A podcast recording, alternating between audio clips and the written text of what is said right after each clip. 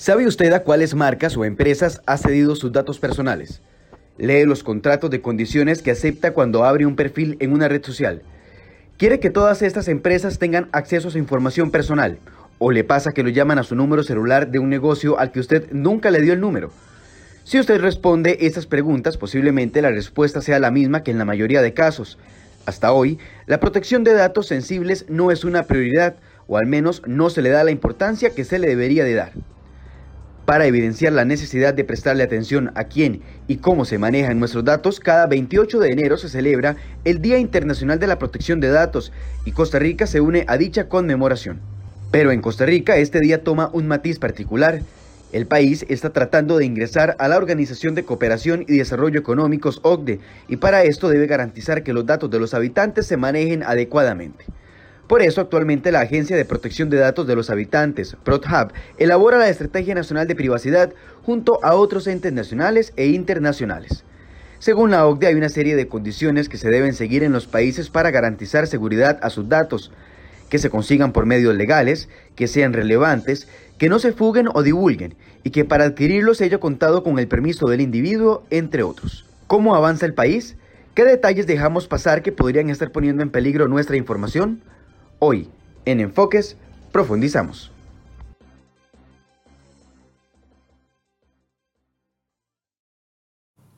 8 con 10 de la mañana, muy buenos días, gracias por acompañarnos en Enfoques. Hoy queremos cerrar la semana porque, como decía la nota de contexto, la, la próxima semana se va a conmemorar el Día de la Protección de datos y queremos saber cómo está el panorama en el país. Ya la semana pasada habíamos abordado el tema de la situación que sucedió con los datos que mantiene la Caja Costarricense del Seguro Social en la base de datos de, su, de CICERE, que, a la que tienen acceso algunas personas, según un informe de la Contraloría, que no deberían de tener acceso. Pero los datos personales van muchísimo más allá de la información que pueda tener el Tribunal Supremo de Elecciones, la Caja del Seguro Social o el Registro Nacional acerca de nosotros. Y también nosotros aportamos datos personales cuando hay interacción con comercios. ¿Cómo está el panorama general y hacia dónde tiene que avanzar el país en esta materia? Bueno, para eso hemos invitado esta mañana a don Mauricio París, quien es abogado y gerente de América Latina de la firma ESIJA, para poder abordar el tema y que nos dé un panorama general de la situación y los riesgos que estamos cometiendo, algunas veces por imprudencia. Don Mauricio, buenos días. Así es, Michael. Muchísimas gracias por la invitación y buenos días también a toda su eh, radio. Tal vez empecemos por esta pregunta que le tengo. ¿Somos o no somos dueños de todos los datos personales que hay circulando donde sea? Porque puede ser en bases de datos públicas, bases de datos privadas, redes sociales, etcétera, etcétera. ¿Los ciudadanos somos dueños de esos datos? La respuesta legal es un contundente sí, es decir, legalmente eh, los datos o el derecho a la protección de datos, precisamente lo que le garantiza al ciudadano es un poder eh, de disposición de sus datos personales independientemente de que estos sean públicos o privados. Es decir, el hecho de que un dato sea público eventualmente no quiere decir que yo no tenga un derecho a la disposición de saber qué tratamientos se dan sobre esos datos. Mi número de cédula, por ejemplo. Correcto, efectivamente. ¿no? Eh, en la práctica, lamentablemente, no es así. No es así eh, ni en Costa Rica ni tampoco a nivel internacional. ¿no? Un poco eh, es, una, es una lucha de David contra Goliat en el tema de protección de datos personales. ¿no? lo que se trata, en la medida de lo posible, es de que exista un marco legal que haga que los entes eh, públicos y privados respeten la privacidad de las personas y su derecho a la autodeterminación informativa, es decir, cómo eh, se usan esos datos personales. Ahora, eh, los ciudadanos sabemos que, por ejemplo, existen bases de datos públicas como las que ya mencionaba, el Tribunal Supremo de Elecciones, el Registro Nacional, que la gente puede acceder desde su computador y conocer algunos de los datos de nosotros. Sobre esos datos uno tiene capacidad de decir, no quiero que esto sea divulgable o no. Sí, eh, tal vez lo, lo, primero para contextualizar un poco es eh, tener claridad de qué es un dato personal, ¿no? Eh, un dato personal, usted lo decía ahora, pensamos inmediatamente en cosas como el número de cédula, por ejemplo, el nombre, eh, la dirección de una persona, pero digamos la definición de manual, por así decirlo, que es que un dato personal es cualquier dato que identifique o haga identificable a una persona. Entonces, eh, a esos ejemplos que ponía antes, le podríamos sumar eventualmente la imagen, es decir, la imagen de una, de una persona es un dato personal, la voz de una persona es un dato personal, eh, el ADN de una persona es el dato personal por excelencia, la huella dactilar, incluso en algunos supuestos em, la, eh, dirección IP, por ejemplo, desde la cual yo me conecto desde mi casa, puede ser considerada un dato personal, mi número de teléfono es un dato personal, y hay distintas categorías de datos personales también que establece la, legislación. ¿no? Se establece en la legislación, en la Ley de Protección de Datos de, Costa Rica, que eh, el año entrante cumplirá ya 10 años de eh, estar en vigor. Que en esta materia, perdón que lo interrumpa, la, idea en esta materia de, de, informática, de avances tecnológicos, ya una ley de 10 años es una ley un poco viejita. Y es una ley que cuando se aprobó tenía 10 años de estar en el Congreso. Es decir, es una ley además que es una copia de la ley española eh, que ya fue incluso derogada. Es decir, tenemos una, una pieza de museo, por así decirlo, en materia de protección de, datos personales. Pero volviendo al tema de la, de la, categoría de los, de los datos, la ley establece que hay unos datos que eh, son de carácter irrestricto, ¿no? que eh, dice la ley que aún, o sea, que figuran en bases de datos de acceso irrestricto.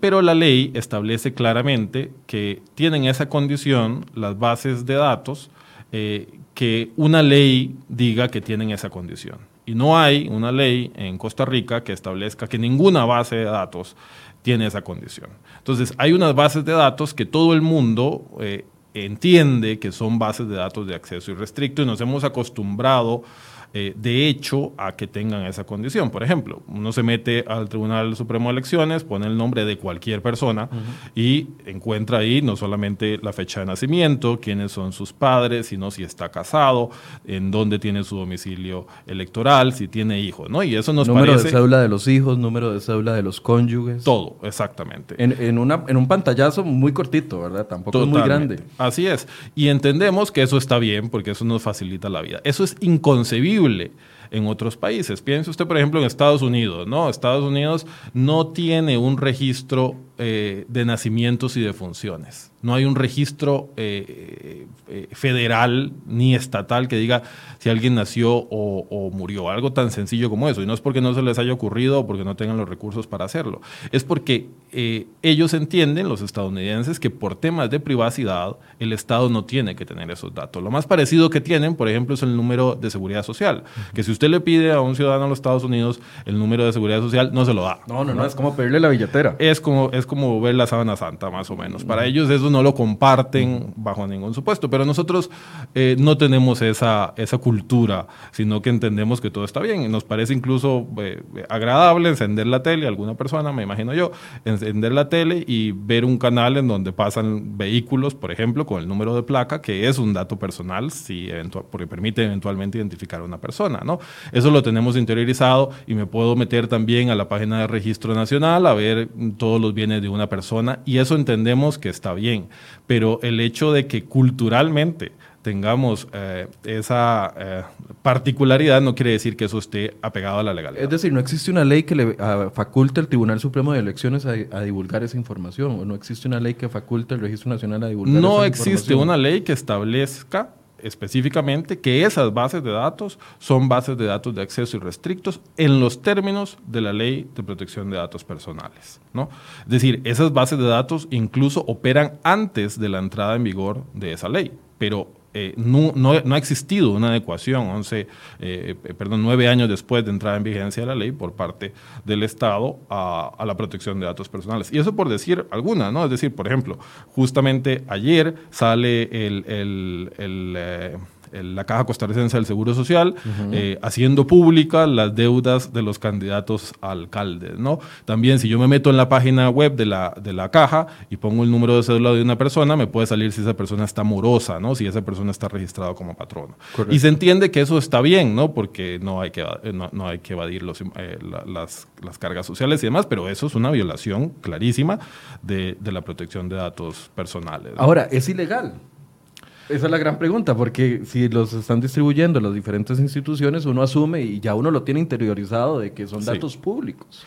Sí, pero no lo son. Es decir, hay que también, eh, digamos, hay una colisión adicional entre el derecho a la, a la, protección de datos personales y la transparencia. ¿no? Entonces eso lo vemos, por ejemplo, en el caso este muy interesante de la publicidad del salario de los empleados públicos. Eso es un, todo un gran tema. Exactamente. Y eso es un, es un primo hermano del tema de la, de la protección de datos personales, que es todo el tema relacionado con la transparencia, que en Costa Rica también... Eh, está mal regulado, es decir, no hay una ley de, transparencia, hay algún proyecto bastante deficiente en la Asamblea Legislativa que no se ha aprobado y lo que hay es algunos eh, decretos sobre el tema que no terminan de deslindar claramente qué es información pública y qué no es información pública. Entonces, lo que pasa es que ha sido la sala constitucional la que ha venido ad hoc, es decir, caso por caso, definiendo eh, qué es información pública y qué eh, no es información pública y lo resuelve no con criterios técnicos, sino con criterios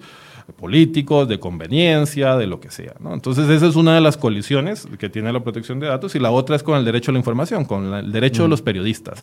Y ahí es clarísimo, y así lo ha, resuelve, eh, lo ha resuelto incluso el Tribunal Europeo de Derechos Humanos, que cuando el derecho a la protección de datos choca, colisiona con el derecho a la información, prevalece el derecho a la información. Es decir, se entiende que el derecho a la información, el derecho de un medio de comunicación eventualmente a informar, prevalece por el derecho a la protección de datos. Ahorita más adelante vamos a dedicarle un buen espacio a este tema de los datos de salarios públicos y etcétera, etcétera, porque sí tengo muchas preguntas en eso. De hecho, he ganado eh, en el ejercicio periodístico en varias ocasiones recursos de amparo cuando instituciones me han negado datos desde pensiones eh, que reciben algunos funcionarios públicos hasta salarios. Pero no quiero desviarme todavía a ese punto, quiero seguir en la línea que usted traía.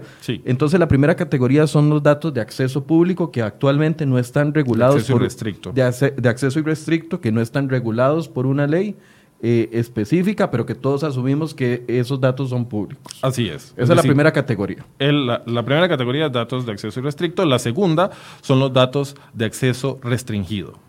Que lo que establece la ley es que son datos que, aun y cuando estén en una base de datos pública, es decir, una base de datos que puede ser de una institución pública, son de interés únicamente para dos personas, para la administración y para el titular.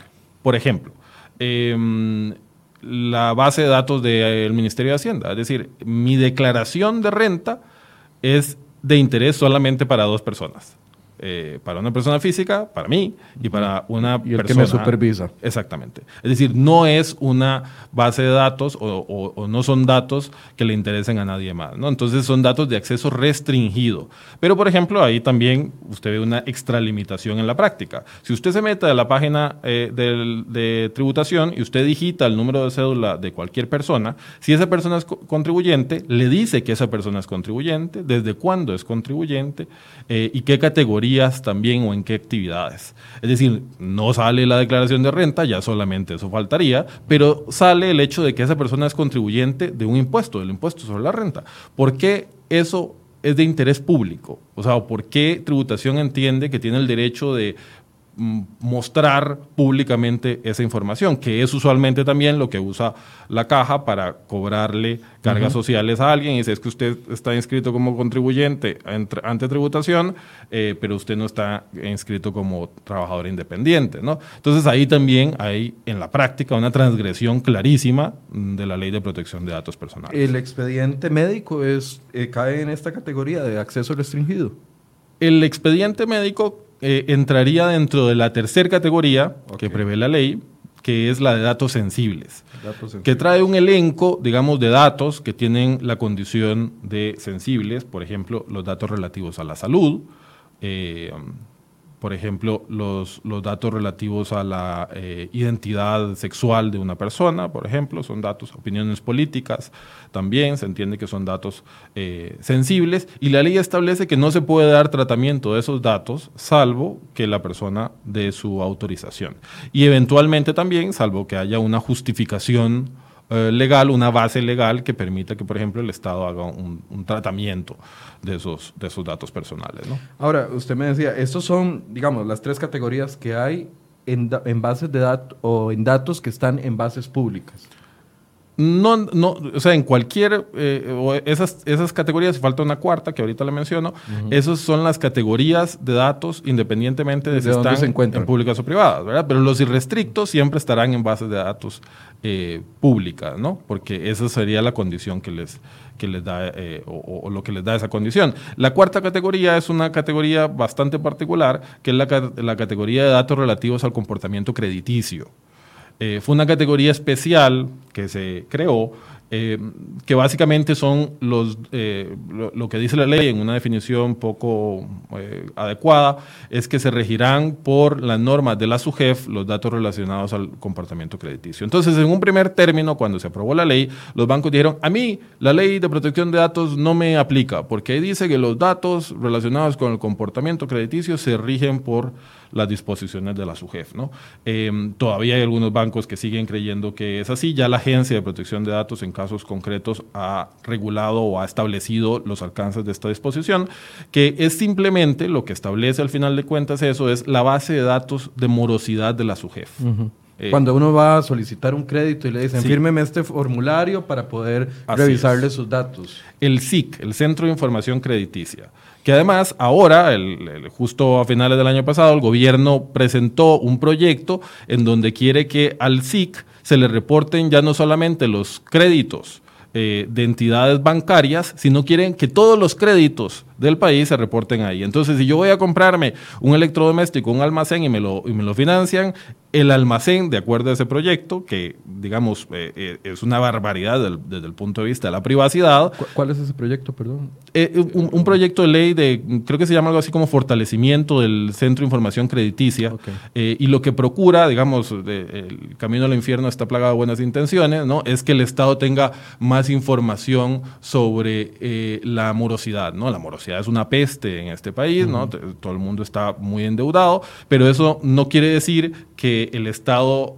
tenga que pasarle por encima la privacidad de las personas e interesarse en cosas que no le deberían de interesar, como si una persona tiene créditos privados o no. Entonces se quiere que ya no solamente el crédito de los bancos se reporte a la SUGEF, al, al, SIC, sino se quiere que todas las operaciones de crédito se reporten allí. Eso en la práctica va a ser imposible de, de administrar y además es una clara violación al, a la privacidad de los ciudadanos. En este comportamiento crediticio está la gente que está manchada por algún crédito, etcétera, etcétera, por, el cumplimiento de algún crédito.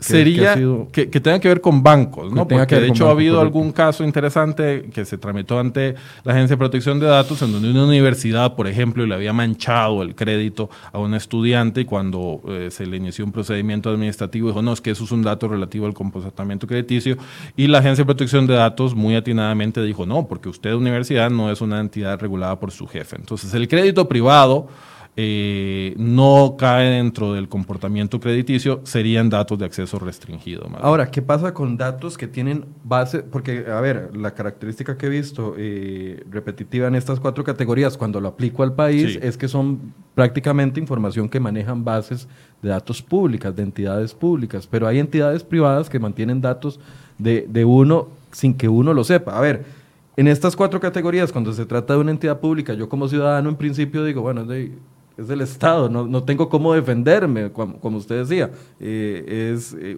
David contra Goliat. ¿Qué pasa con los entes privados que tienen información mía porque la recopilaron de estas bases públicas, porque de una u otra manera lo obtuvieron de, de, de una u otra forma, entonces algunas instituciones o entes, eh, empresas privadas llegan y nada más digitan mi número de cédula y les aparece dónde vivo, cuántas propiedades tengo, eh, si tengo carro o no, si tengo juicios o no, mi historial salarial, eh, eh, asociaciones o empresas, cédulas jurídicas a las que yo pertenezca. O sea, hay, hay todavía bases de datos más amplias con información más sensible. Sí, así es. En el caso, y es digamos uno de los problemas que tiene la ley de protección de datos personales, y por eso es que eh, se tiene que avanzar en una actualización normativa de esa ley, em, el la única base legal que tiene un ente privado en Costa Rica para realizar tratamiento de datos personales. Y por tratamiento me refiero consulta, recopilación, em, almacenamiento, cualquier cosa que, que se le haga al dato, técnicamente se llama tratamiento. La única base legal que existe es el consentimiento del titular. Es decir, usted tiene que haber consentido el hecho de que ese ente privado realice tratamientos. Si ese ente privado, si esa empresa, eh, por ejemplo, no tiene el consentimiento informado del titular, eso lo que implica es que está haciendo un tratamiento no consentido y eso implica una sanción por parte de la Agencia de Protección de Datos Personales. Es la única, el único fundamento legal es eso. Y no es un consentimiento eh, de decir, no, es que usted me hizo así con la cara, no, es un consentimiento que además establece la ley, tiene que hacer Em, por escrito y tiene que tener unas características especiales, ¿no? Le tengo que decir un montón de cosas a la persona cuando me da ese consentimiento para que sea un consentimiento que cumple con los requisitos de la ley. En la práctica, en Costa Rica no se da, o, se da muy poco, ¿no? Es decir, uno comienza a ver que poco a poco, eh, sobre todo las empresas, y eso es lo curioso, ¿no? La ley de protección de datos, eh, que tiene ya casi 10 años de eh, existir, quienes la han aplicado más, eh, que no quiere decir que la han aplicado masivamente o significativamente, son las empresas privadas. Es decir, muchas empresas han comenzado a adecuar sus procedimientos a la ley de protección de datos personales. ¿no? En buena medida también porque si son, por ejemplo, empresas multinacionales, ya tienen unas regulaciones eh, fortísimas, por ejemplo, en Europa, ¿no? en donde eh, se, el, Reglamento General de Protección de Datos Personales, que es la norma, eh, digamos, de, de, la Unión Europea sobre estos temas, prevé unas sanciones fortísimas. Es decir, justo leía ayer o antier que en dos años de existencia el Reglamento General de Protección de, de, Datos en la Unión Europea se han generado 115 millones de euros en multas a empresas. ¿no? Entonces, son empresas que ya vienen con esa cultura de protección de datos desde su casa matriz. ¿no? Pero aquí en Costa Rica, tímidamente, se comienza a ver que pues, le piden a la persona el consentimiento en algunos casos, ¿no? Eh, y, poco a poco comienza a darse un respeto sobre el, sobre el tema, pero desde luego estamos eh, años luz todavía de que podamos decir que hay una eh, condición saludable de la privacidad. Entonces, don Mauricio, llegamos a este 28 de enero, Día Internacional de la Protección de Datos, con una legislación muy débil en la protección. O sea, el ciudadano, eh, eh, los ciudadanos estamos expuestos. Totalmente, totalmente. Es decir, eh, sobre todo diría yo que lo primero es la falta de cultura, ¿no? Es la, la falta, o sea, estoy seguro que si usted pone en su, en su Facebook en este momento que, que, va a rifar un microondas y que tienen que llenar un formulario en donde tienen que dar todos sus datos personales, los de su esposa y los de su prima segunda, la menor, todo el mundo lo llena sin ningún problema porque quiere el microondas, ¿no? Y no se cuestiona para qué eh, está recabando todos esos, esos datos y qué va a hacer con ellos. ¿no? Es un, primero es un tema de cultura eh, y luego es un tema también de, que la legislación eh, no es la adecuada, no hay un marco jurídico claro, es una mala copia de la ley española derogada además y una agencia de protección de datos personales con limitadísimos recursos humanos y financieros que no le permiten tener dientes para salir a poner multas, que es la única forma en la cual en, en algunos casos las empresas y las entes estatales, sobre todo, eh, pueden poner eh, o, pueden aplicar estas eh, reglamentaciones. Es una responsabilidad compartida. A mí me llama mucho la atención porque cada vez que hablamos de este tema, la gente exhorta o llama la atención o nos llama la atención a todos diciéndonos, bueno, pero es que no sean ingenuos, no, no den sus datos personales, que en la bomba van a rifar un carro y entonces usted llena y, pone todos los datos, etc. Ok, uno puede controlar eso, pero es que hay todo un universo de datos que por los que uno no tiene ni siquiera eh, ninguna posibilidad de control, los que hablábamos anteriormente. Por supuesto, sí. Por ejemplo, eh, o sea, salimos de, la casa y nos exponemos diariamente a cualquier cantidad de cámaras, por ejemplo, de videovigilancia. En el mejor de los casos las identificamos, en un montón de casos tampoco, ¿no? Es decir, cámaras eh, fijas, drones eventualmente que pueden estar captando nuestra imagen. Nos exponemos a tener en algunos casos que poner la huella digital en algunos lugares. Nos exponemos además a que eh, haya eh, eh, aplicaciones de geolocalización en nuestro teléfono, ¿no? Todo lo que se llaman los metadatos en telecomunicaciones que permiten las aplicaciones, las aplicaciones absorben a uno exactamente un montón de aplicaciones que utilizamos que decimos esta aplicación hay algunas aplicaciones relacionadas con el transporte, por ejemplo, con la conducción que en Costa Rica es imposible movilizarlas, movilizarse sin usarlas y que uno dice esta aplicación es buenísima y en efecto lo es y es gratuita, ¿no? Y si, si no estamos pagando por la aplicación con una tarjeta de crédito, eh, estamos pagando con nuestros datos, ¿no? Entonces hay toda una discusión. Justo ayer en, eh, veía que el, el, CEO de eh, Microsoft decía en el, en el, en el foro económico mundial que había que trabajar en la dignificación de los datos personales y que los titulares, los ciudadanos, eh, sean partícipes del comercio, del resultado económico mm, que existe con respecto a nuestros datos personales. Es decir, este, volviendo al ejemplo de esta aplicación, por ejemplo, de uso de, tránsito, imagínese que a usted le interese poner una valla publicitaria en algún lugar. Y entonces a usted lo que le interesa, si usted va a invertir en una valla publicitaria, es saber en dónde está la presa, ¿no? Y quién tiene los datos de dónde hay más presas en Costa Rica esta aplicación? Bueno, voy al, ejemplo. Recientemente, no sé, hace dos meses tal vez o menos, eh, el Estado de la Nación presentó el informe general, ¿verdad? Que presenta cada, cada eh, dos años y cuando presenta este informe general se nutre de la base de, de Waze, yo la voy a mencionar, de la base de Waze para hacer todo un estudio sobre el tema de, presas. Datos que tenía Waze, Waze se los da al MOP, el MOP se los da al Estado de la Nación y a mí no me preguntaron si querían el dato mío de, cómo me conduzco yo para pasar por tres entes, dos públicos y uno privado. Claro, digamos que uno eh, puede entender que son eh, muchas veces eh, cedemos nuestros datos para aplicaciones y para servicios que nos facilitan la vida y en ese sentido todo bien.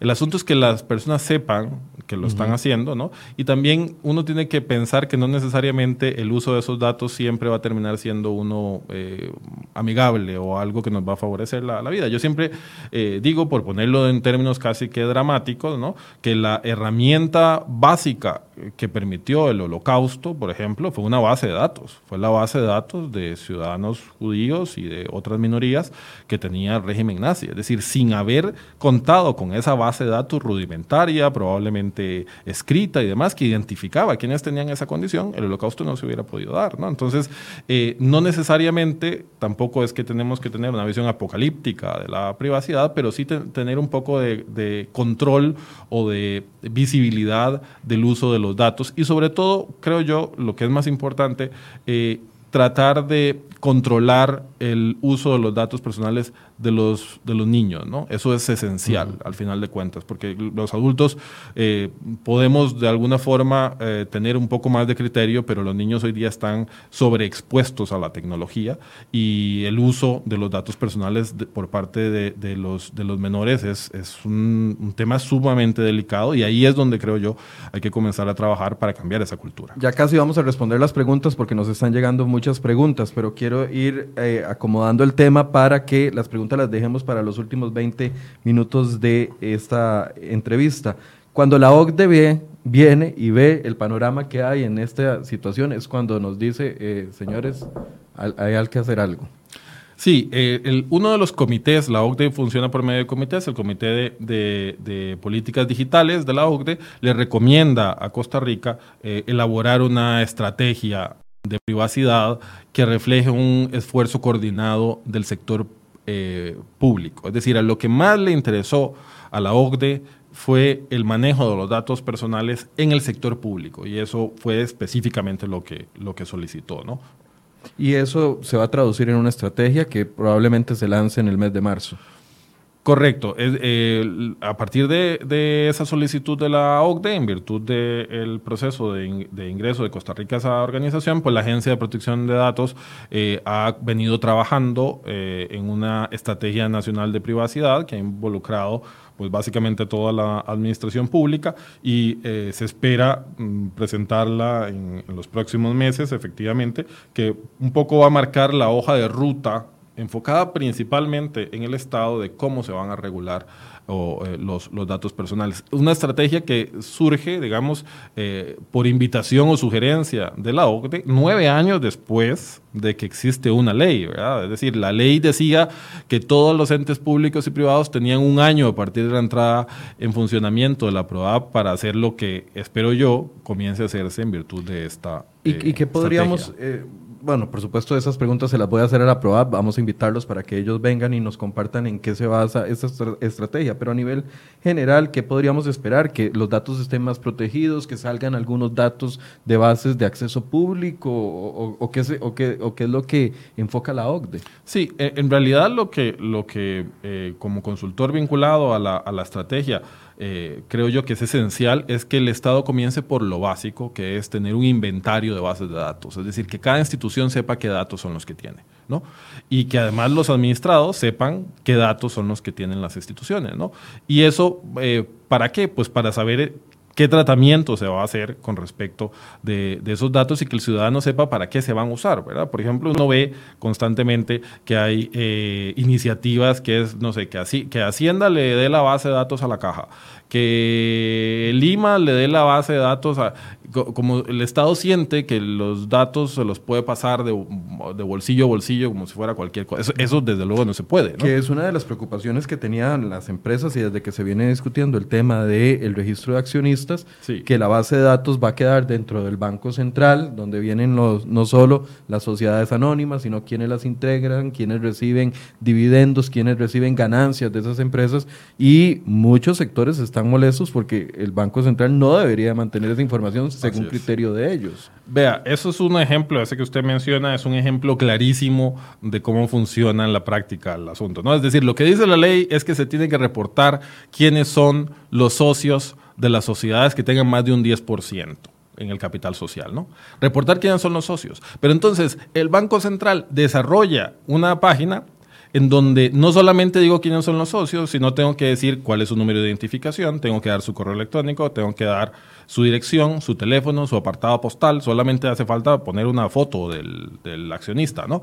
Eso no tiene ningún sustento legal, ningún sustento legal, es decir, está yendo más allá de lo que establece la ley que se tiene que hacer, ¿no? Y además, eh, en la práctica, aunque se supone que son los que tienen más del 10%, el sistema no permite eh, hacer el registro si no reporto a todos. Entonces es una, es una extralimitación absoluta. ¿Para qué quieren esos datos? Me llama la atención, usted dice, no tiene ningún sustento legal, pero cuando viene, eh, cuando hemos discutido esto, porque muchas empresas lo han objetado, nos dicen, no, no, no, pero hágalo antes del 31 de, enero, porque si no le toca una multa que va desde los 4 hasta los 40 4 millones, me parece. Así es, decir, Entonces uno dice, no tiene sustento legal, pero si no lo hago, yo no tengo dónde sacarme 44 eh, millones para pagar una multa. Eso es imperatividad difusa, es decir, no es la imperatividad normativa que la ley dice, usted reporte quiénes son los accionistas, pero difusamente en la práctica la plataforma no te deja seguir con el trámite si no llenas todos esos datos, que eso no tiene fundamento legal. Es decir, darle y reportar quiénes son los accionistas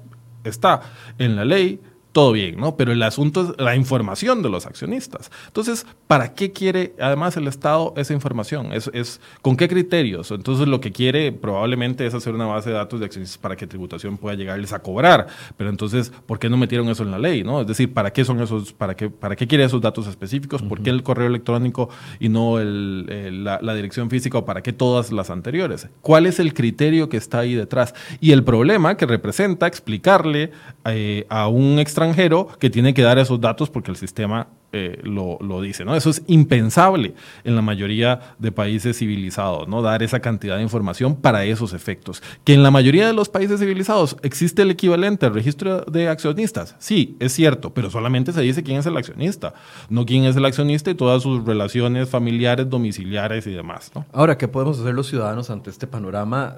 Complicado donde las leyes eh, algunas veces se interponen o se, o se imponen y uno, como lo que le decía con el tema del registro de accionistas, a mí no me queda otra que hacerlo.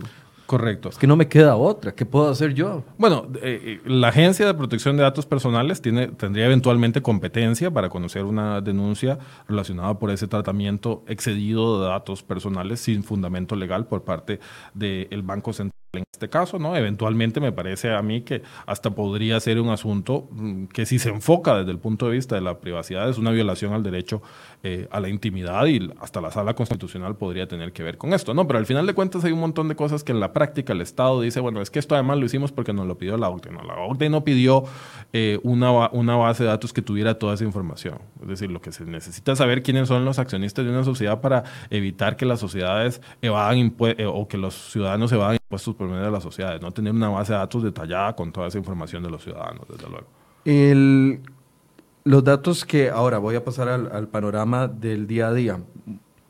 También compartimos datos de personas o de terceros que muchas veces ni siquiera tenemos la conciencia de que estamos compartiendo información muy sensible.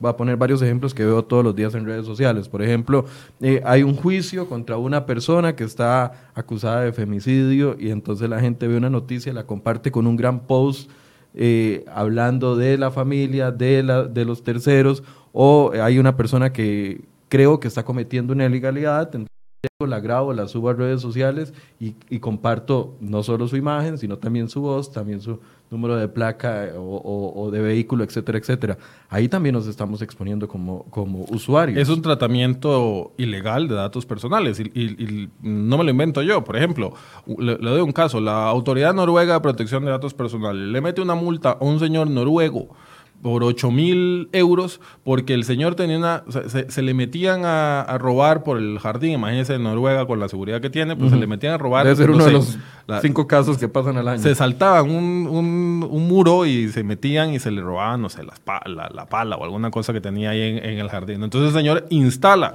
una cámara de seguridad en su casa, ¿no? Y graba al sujeto que ingresa a, a, a robarse la pala y lo comparte en redes sociales, ¿no? Eh, Cosa que yo haría también. Claro, pero la agencia noruega le mete una multa de 8 mil eh, euros porque está haciendo un tratamiento de datos personales de esa persona, porque ese, eh, ese delincuente también. Aunque el otro esté cometiendo una ilegalidad. Por supuesto, pero, o sea, digamos, no ha sido juzgado por ello, ¿no? Y además lo que está haciendo es un uso de su imagen personal. Eso, desde luego, a nosotros que tenemos además esta cultura tan deficiencia de protección de datos, ya nos puede parecer casi que una alcahuetería, quizá, ¿no? Pero al final de cuentas, así es como funciona. Eh, eh, en, otros países no se puede hacer ese tipo de cosas.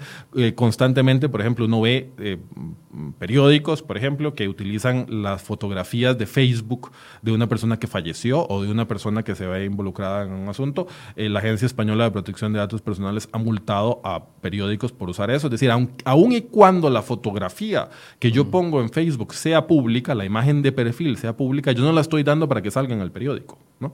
Entonces, ahí en esos temas de la prensa es sumamente interesante, fue muy, muy importante también en su, en su momento eh, el tema del derecho al olvido, el caso contra Google, ¿no? Eh, una persona que en el periódico salía una información, en un periódico hacía 15 años, una cosa así, alguna información que era verídica de algún hecho que esa persona había cometido, que era algo que le afectaba, ¿no?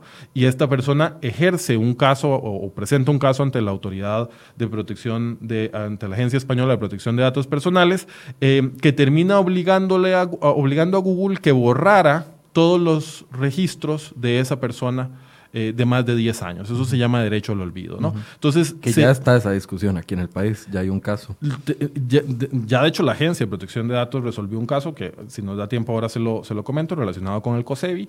Em, pero entonces eh, Google lleva el asunto incluso al Tribunal Europeo de Derechos Humanos y se confirma que se tiene que eliminar. Y Google dice, pero es que yo lo único que hago es si me preguntan por este señor, yo en una fracción de segundo reviso todas las fuentes y se, se las indexo y se las presento. Y ahí sale eso del periódico, que vaya dígale al periódico que puso eso que lo elimine. Y el Tribunal Europeo de Derechos Humanos, ¿qué es lo que dijo? Lo que dijo es, no, lo que está mal es esa indexación que usted hace del señor, eso es un tratamiento de datos. Pero el periódico va a seguir diciendo lo mismo que decía hace 15 o 20 años. ¿Por qué? Por lo que le decía, el derecho a la información prevalece por encima del derecho a protección de datos. Lo que está mal es que Google indexe esa información, la recopile y la presente cuando son datos que afectan a una persona y que tienen más de 10 años. Eso me parece interesantísimo. Es fascinante, sin duda alguna. Ahora sí, hablemos de los datos de personas que trabajan para el Estado, porque eso es un tema, como yo le mencionaba, recuerdo que una vez eh, ganamos un recurso de amparo eh, por el tema cuando no estaban, no era tan público los datos de los pensionados del Poder Judicial. Y recuerdo en otro medio ganamos un recurso de amparo y nos tuvieron que dar la lista con los montos, porque nada más nos daban los montos y no nos decían quién recibía el, el, el, el, monto de ese, era una pensión de 16 millones de colones, era más bien en el magisterio.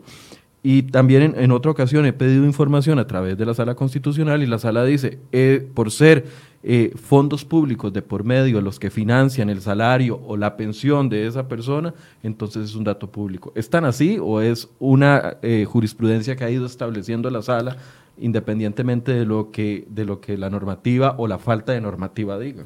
El asidero de esas disposiciones es estrictamente constitucional. Es decir, la sala constitucional es la que ha establecido ese criterio y entiende que el de dónde provienen los fondos de pago de una persona es lo que determina si el dato es público o no es público. Si aplicamos la ley de protección de datos personales, el salario de una persona del sector privado es un dato de acceso restringido. Solamente le interesará eventualmente a quién, a su patrono, a la persona que percibe el salario y eventualmente a los entes de seguridad social, pero no le interesa la colectividad, ¿no?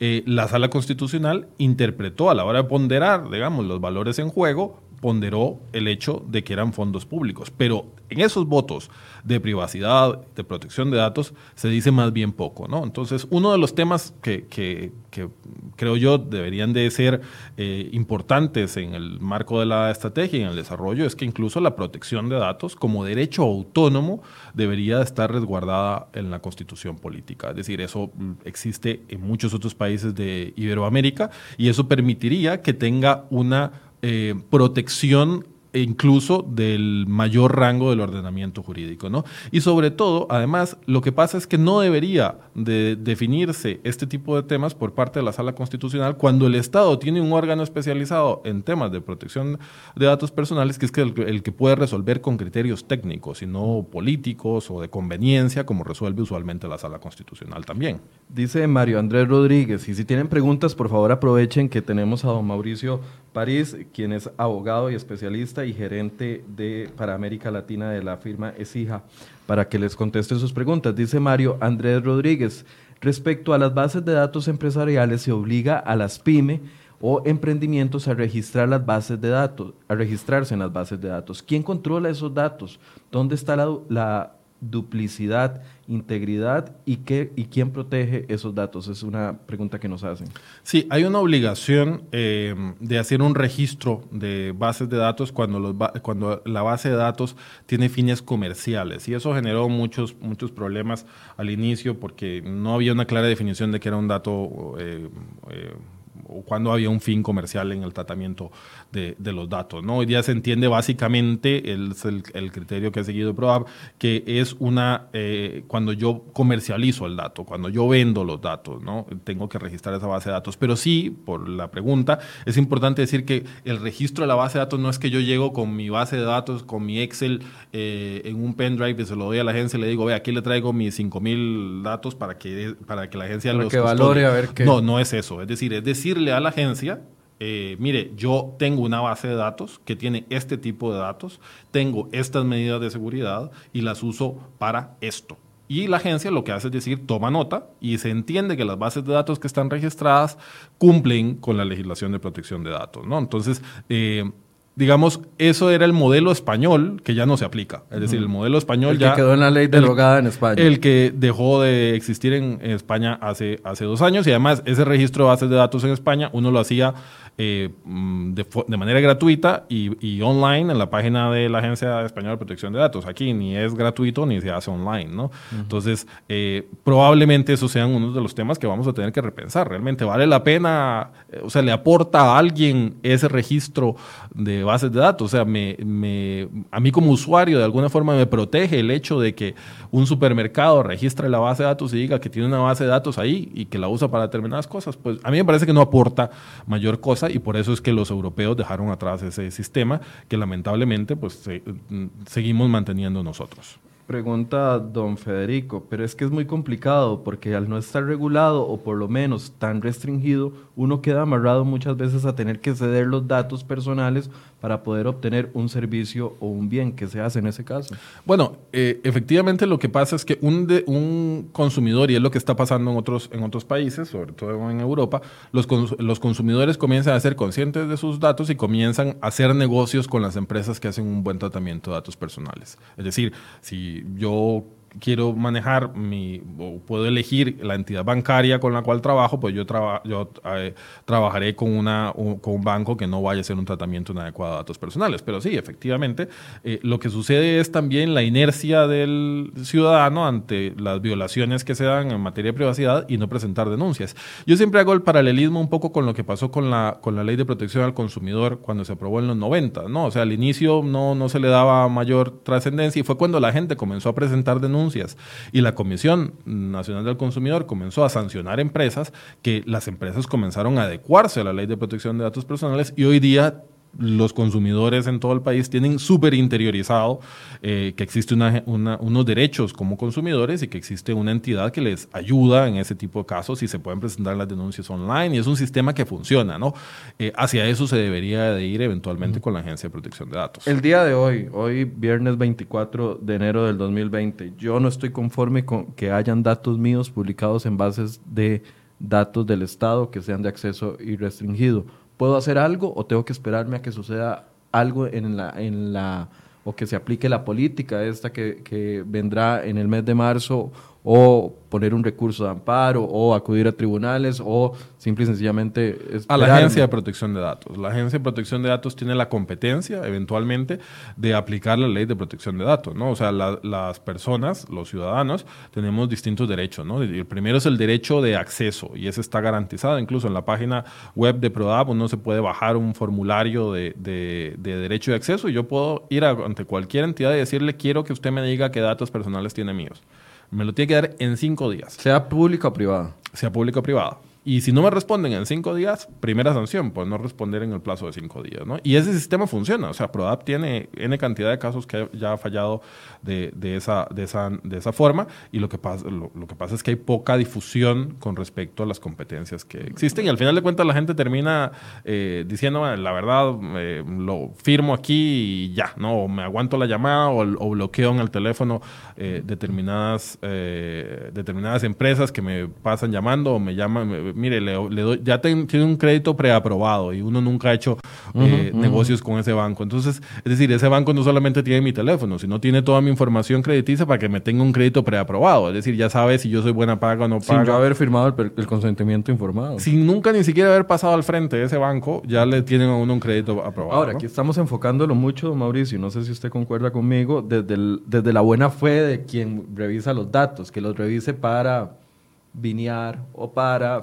eh, como el caso de Keylor Navas no como el caso de Keylor Navas en el OIJ, donde hubo eh, eventualmente investigaciones y todo el asunto que lo utilice para ir a darse cuenta de cuáles son mis datos o que lo utilice para tratar de venderme algo, pero también la delincuencia tiene estas inteligencias completamente eh, concentradas y no hay que irse muy largo. El call center de noviembre en la reforma donde salía información de, de, créditos frescos para tratar de estafar a personas. Así es absolutamente. O sea, es decir, era lo que le decía que nos hace falta un poco de malicia. Mm. Eh, y estamos en una sociedad sobreexpuesta y en buena medida porque el mismo Estado es el que nos tiene sobreexpuestos, ¿no? La base de datos del, registro. hay, gente eh, que, por ejemplo, tiene el vehículo a nombre de una sociedad para protegerse de cosas tan sencillas como que un loco en un, problema de tránsito se meta al registro, vea quién es eh, el titular y entonces pueda insultarlo por su nombre en la calle. ¿no?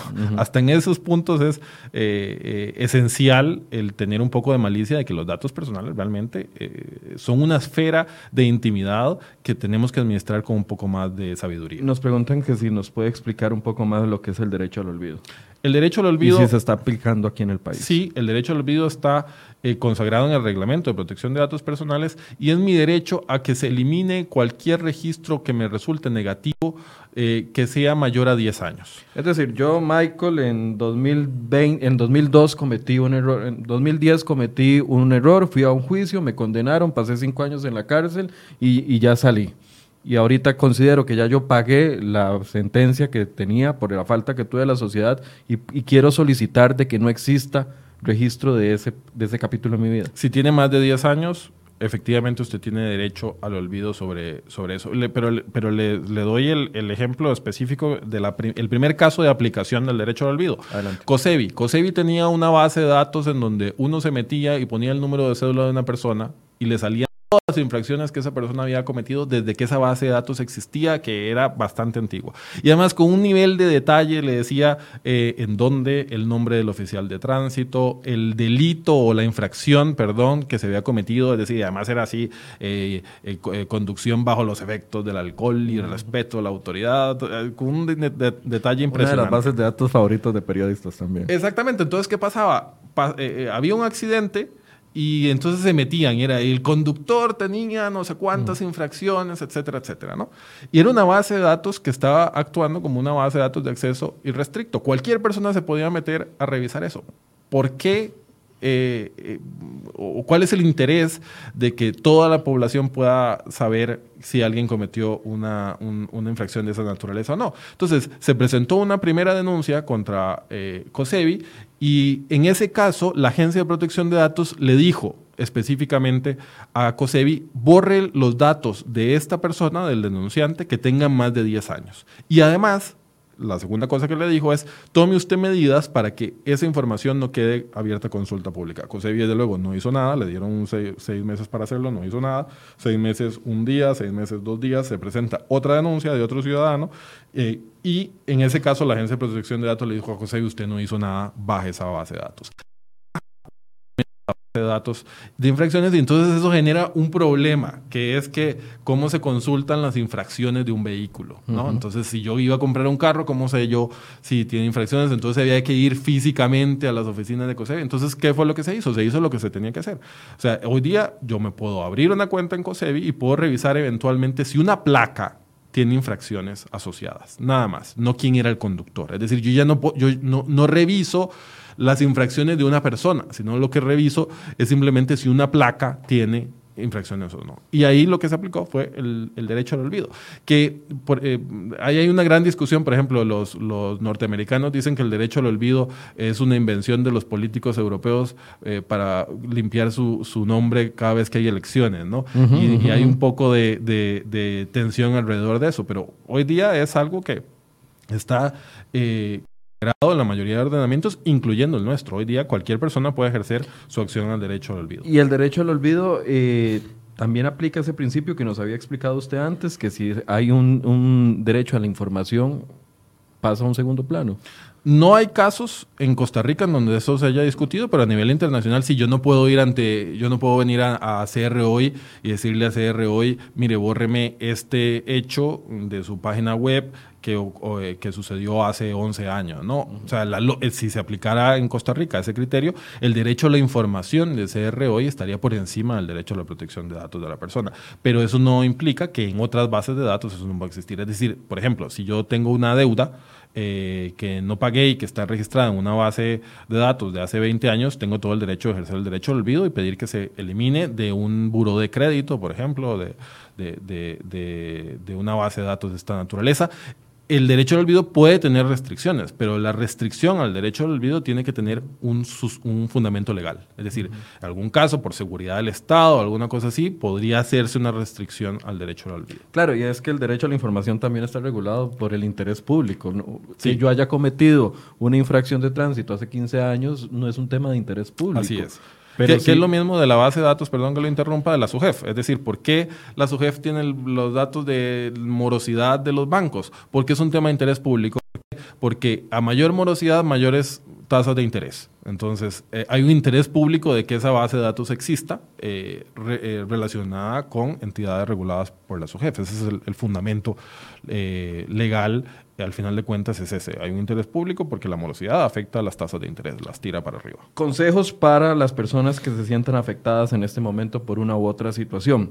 Se lo dejo aquí planteado mientras vemos las noticias más importantes que les traemos en crhoy.com el día de hoy. CR Hoy Noticias presenta las 5 del día.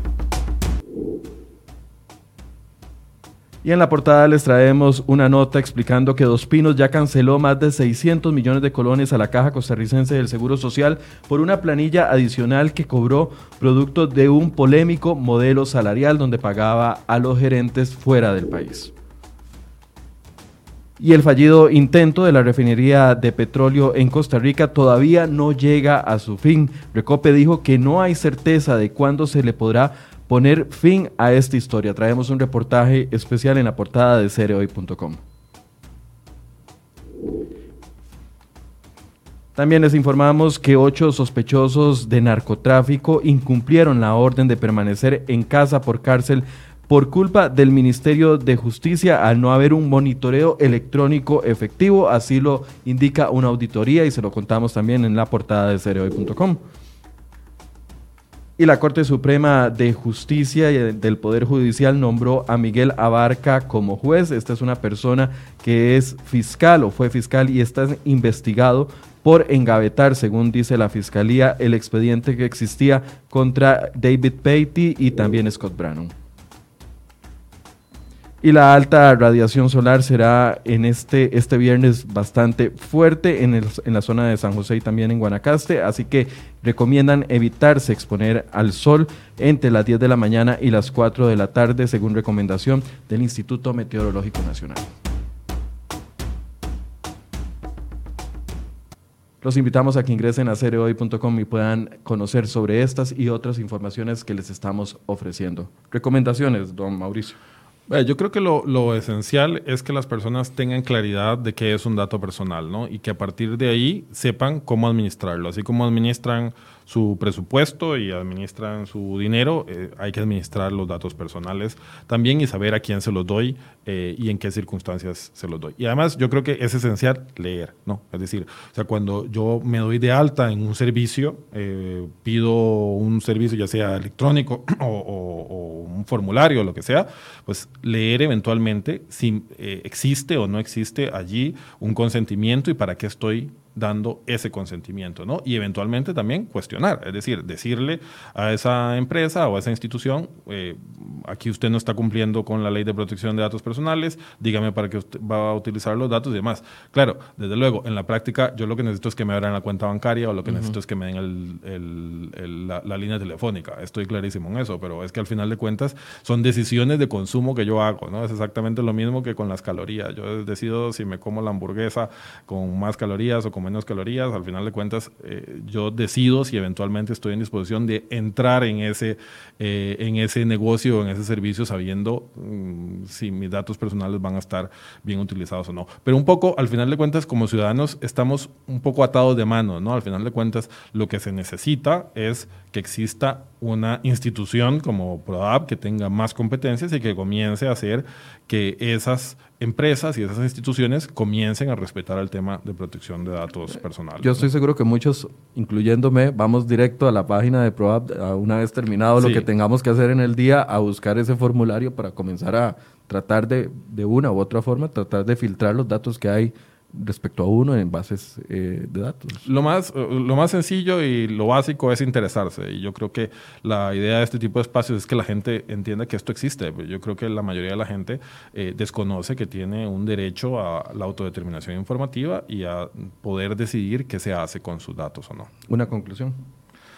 No, eh, en realidad creo que em, valdría la pena mencionar que el 28 de enero, el, próximo martes, es el Día Internacional de la Protección de Datos Personales, eh, que se conmemora por eh, la entrada en vigor em, del Convenio 108 de la Unión Europea, que también es importante, es el único tratado internacional en materia de protección de datos internacionales, que aun y cuando es un instrumento de la Unión Europea, está abierto a la adhesión de eh, estados extracomunitarios. Y Costa Rica ha manifestado ya su intención de adherirse al convenio 108. Eso desde luego lo que termina implicando es la existencia de em, eh, obligaciones internacionales que podría estar asumiendo el país en materia de protección de datos personales que ayudan a que todo este tipo de cosas se desarrollen de mejor forma y sobre todo también a que haya un marco regulatorio adecuado que permita también que las empresas puedan operar de forma adecuada sabiendo a qué reglas se atienen, ¿no? que es al final de cuentas lo que, lo que está pidiendo incluso la misma industria. ¿no? Es decir, por ejemplo, Facebook, Google, Amazon públicamente le están pidiendo al gobierno de Estados Unidos que dicte leyes que regulen la protección de datos personales. Eso es bien particular, ¿no? Es lo que están diciendo es, no queremos quedar a la libre, queremos que usted nos regule y nos diga qué reglas son las que tenemos que cumplir. Y creo yo que precisamente la importancia eh, regulatoria está en esa definición de esos derechos y esas obligaciones que existen sobre la materia. Le agradecemos mucho a Mauricio París, abogado experto y gerente de para América Latina de la firma ESIJA, que nos ayudó a entender este tema. ¿Lo pronuncié bien? ¿Es hija? Es hija. Es hija. Muchas gracias. Muchas gracias por su compañía y por compartir los conocimientos. Muchas gracias, ha sido un placer.